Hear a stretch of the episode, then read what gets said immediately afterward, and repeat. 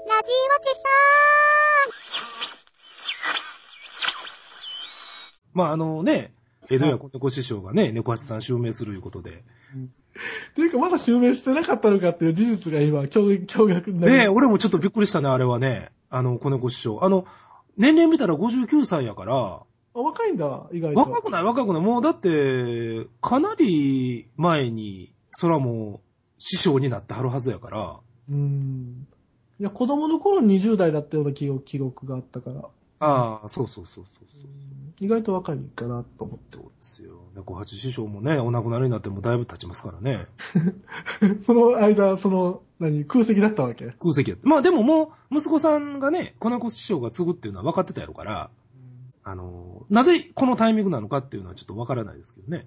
意外とその、なんか、寄席の偉い三連中の思惑みたいなのがあったりするわけですからね。うん。よく分からないですね、ああいう襲名っていうのはね。今でもその、子猫さんの芸を見て、うん。どうなんだろう。やっぱり、すごいのかなどうやろうね。今の目で見て。ホトトギスとか、 焦点で見たきりだな。うんずいぶん前に。一応あれは動物の生態模写ですからね。もともとは。あの、伝承されてはる芸というのはね。伝承ってのもすごいけどな。猫八師匠にしてもね、うんち。ょうどあのテレビの時期に当たって、うん。テレビの黎明期と当たったわけですから、はあの人もどちらかいうと、その本業で売れたというより、い。うん。テレビタレントとして売れはりましたからね。ああ、そうか。うん。あの、寄せ芸ではなかなか、あっこまで名前は売れないですよ。この子さんもだってもうタレントじゃないですか、どっちかいうと。本業はそれかもしれないけど、テレビタレントとしての側面も持ってあるから、ああ、そっちの方がまあいいわな。確実だな。でもあそこはね、あの、不思議な親子なんですよ。あ子猫さんの奥さんやるでしょあ。はい。奥さんのお姉さんが、うん。猫八さんのうん。 再婚相手なんですよ。おほほほ。遠回しな近親相関ですね。う。うんん。これ事実を知った時はちょっと僕は、え、こういうのありとか思いましたけどね。子猫さんからすれば、うん。お母さんと呼ぶ人がお姉さんなわけです。そうですね。 なんか複雑でしょ。家ではお母さんと言わなきゃいけないですね。でもねうん、どうなんでしょうね。よくわからないけど、なんか、ちょっと園芸の世界のドロドロしたものを感じます よね。それはないでしょ。たまたまでしょ。 そんな、いや不思議なね、仲のいい親子という一言で片付けていいのかっていう気がするけどね。ああいう、逆に言うと動物の生態模写やから継承していけるわけですよ。うん。もともとあの、生態模写っていうのは、その時代の有名な人を模写するわけじゃないですか。ああ、そうですよね。田はい中角栄であったり、はいはい。昔あの、桜井長一郎さんっていうね、有名なあの、モノマネの人が言いはったんですけど、おう佐藤栄作首相とかやってありましたからね、僕が子供の頃に。わからんな。もう似てるか似てないかもわからないですよね。お大平通るぐらいだったらわかりますけ ど。まあまあ、田中角栄が限界じゃないですか。うん、限界ですね。うん、それも、モノマネのモノマネでしかわからないです、そうそうそう。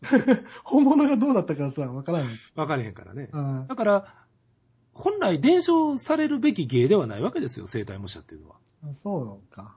うん、その元となる人がわからなくなってしまえば、うん。意味、モノマネしたって意味ないわけですから、そうです大ね河内伝次郎の真似言われたって、おのおの方って言われたら、俺は分かれへんわけですよ。それはまあ、あの、トンネルズのあのコーナーにしか出れませんですよね。 床がバカーンとなってたら落ちる。あのコーナーにしか出れないですよね。まあ、それも一周も二周も回って面白いっていうやつですよね、そ れは。だから、そういう意味では、やっぱり、動物っていうところに着眼点を置いた猫八師匠っていうのはうん、伝承されるべき芸になってったってことなんでしょうね、きっと。いや、一台で終わった方が伝説強かったと思いますけど。意外とでもニュースバリューがあるいうことにびっくりしましたね。猫八を襲名するっていうのがこんなにニュースになるとはね。まあ、コブ兵の時も大概だったけどあな。、コブ兵の時はだって、肖像っていう名前は大きいですからね。そうなんだ。えー落語界ではもうすごいですよ。そうなんだ。うん。三平の方が嬉しいんじゃないの名前もらうんだったら。あ、だから三平師匠が若くして亡くなったんで、うん。肖像を継がんままに終わってしまったんであって、うん本来は三平師匠が肖像をついてますからね。え、じゃあ、コブ兵の弟とかが三平を継ぐわけあもう継ぎましたよ、一平が。あ、そうなんですかもう今三平えですよ。一平三平だったんですもう一か回三平になりましたよ。面白くねえ な。一応これで海老名家はもう、悲願達成ですよ。もうでも展開ないじゃないですか、これね。いやー次は怖さですよ。ああ、それがあったんです。怖さが延長を継ぐんですよ。最終完成は。最終。うん。まあ、この話はなかなかわからないでしょうからやめますわ。またそういう、 落語好きの方がいる盛り上がるんですけどねド。ロドロとしたものがあるんです ね。もう、これはドロドロしてますね。もう、なぜ離婚してまで、怖さは、エビナ家に肩入れするのかというところですよね、これはね。いや、全くわかりま せん。全然興味が。これは面白い話なんですけど、あそうなんだはいやめときましょう。は